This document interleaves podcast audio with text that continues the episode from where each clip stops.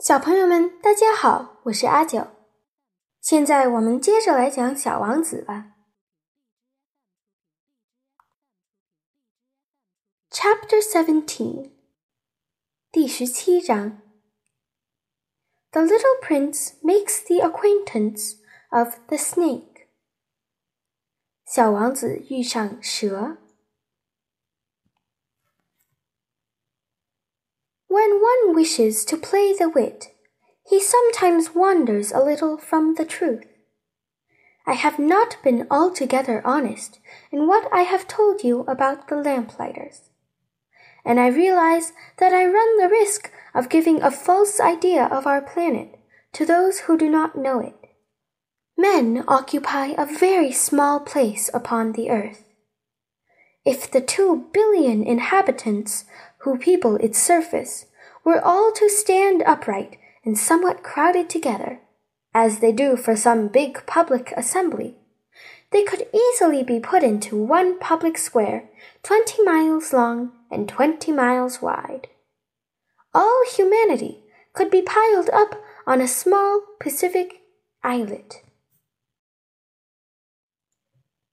一个人想要耍点小聪明的时候，就会显得有点不真实。 在有关点灯人的事情上，我并非一五一十的跟你们说了，因为我知道，我很可能会让那些不了解我们地球的人产生错误的想法。人类在地球上只占据非常小的空间。如果地球上这二十亿居民全部站着聚在一起，就像有时参加大型公共集会那样，那么一个二十英里见方的广场就可以很容易把它们都装下。太平洋里最小的一个岛屿就可以容纳所有人类。The grown-ups, to be sure, will not believe you when you tell them that. They imagine that they fill a great deal of space. They fancy themselves as important as the baobabs. You should advise them, then, to make their own calculations. They adore figures, and that will please them. But do not waste your time on this extra task. It is unnecessary. You have, I know, confidence in me.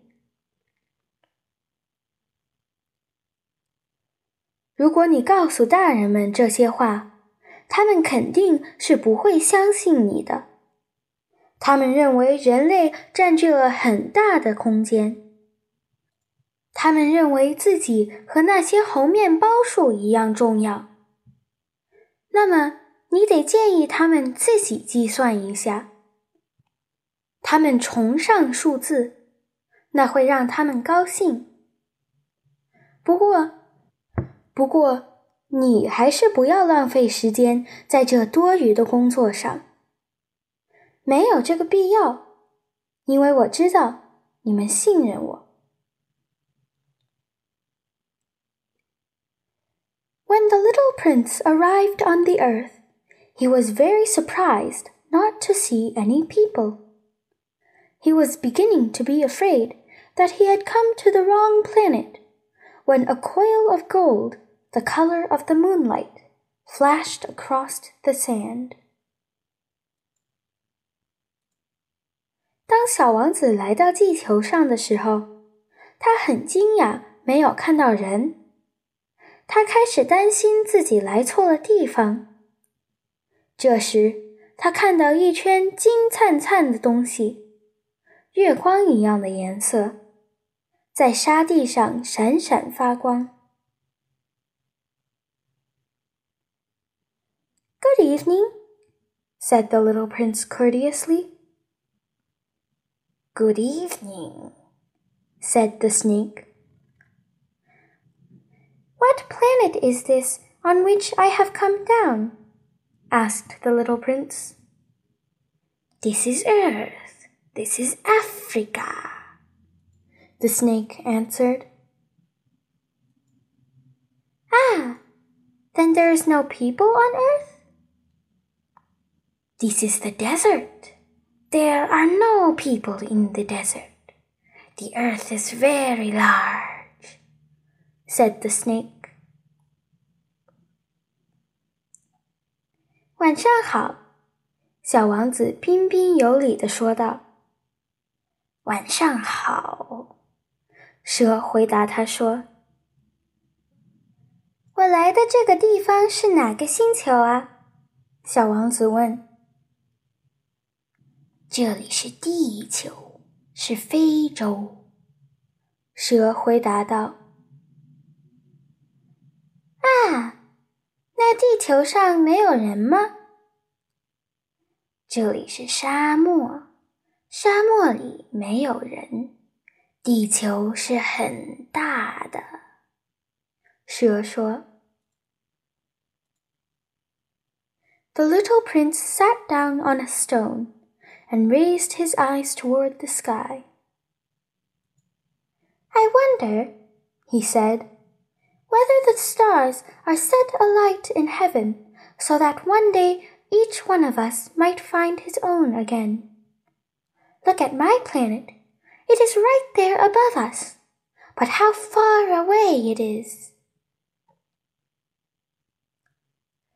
小王子坐在一块石头上， 抬头望着天空。他说：“我想，星星在天上发着光，是不是好让我们有一天可以再次找到自己的那一颗呀？看。”那是我的星球，就在我们的头顶上，可它是那么遥远。It is beautiful, the snake said. What has brought you here? I have been having some trouble with a flower, said the little prince. Ah, said the snake and they were both silent. 它很美，蛇说道。为什么要来这里呢？ ？”我和一朵花闹了点矛盾，小王子说。啊，蛇说。之后，他们两个都不说话了。men? The little prince at last took up the conversation again. It is a little lonely in the desert. It is also lonely among men, the snake said. The little prince gazed at him for a long time.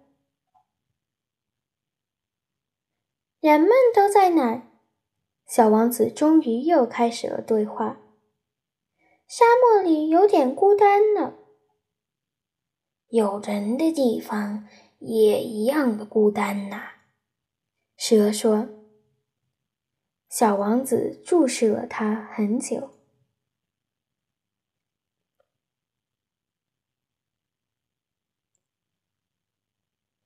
You are a funny animal, he said at last.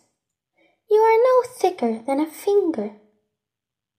But I am more powerful than the finger of a king, said the snake. The little prince smiled. You are not very powerful. You haven't even any feet. You cannot even travel.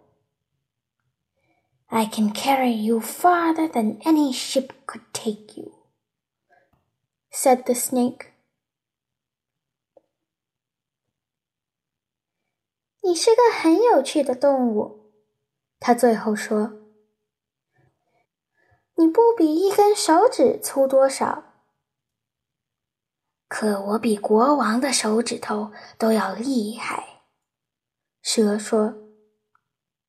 小王子微微一笑。你没有多厉害啊，你甚至没长脚呢，你都不可能到处走。我可以带你去任何船都去不了的地方，蛇说。He twined himself around the little prince's ankle like a golden bracelet. Whomever I touch, I send back to the earth from whence he came.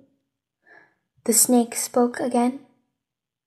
But you are innocent and true, and you come from a star. The little prince made no reply.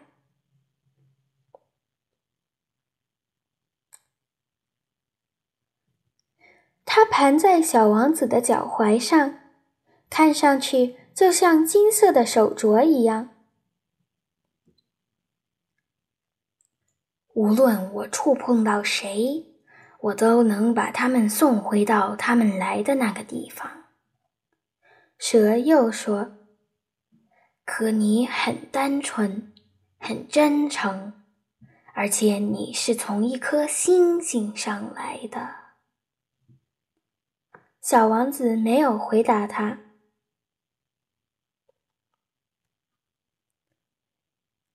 You move me to pity. You are so weak on this earth made of granite. The snake said, I can help you some day if you grow too homesick for your own planet. I can. Oh, I understand you very well, said the little prince. But why do you always speak in riddles? I solve them all, said the snake, and they were both silent.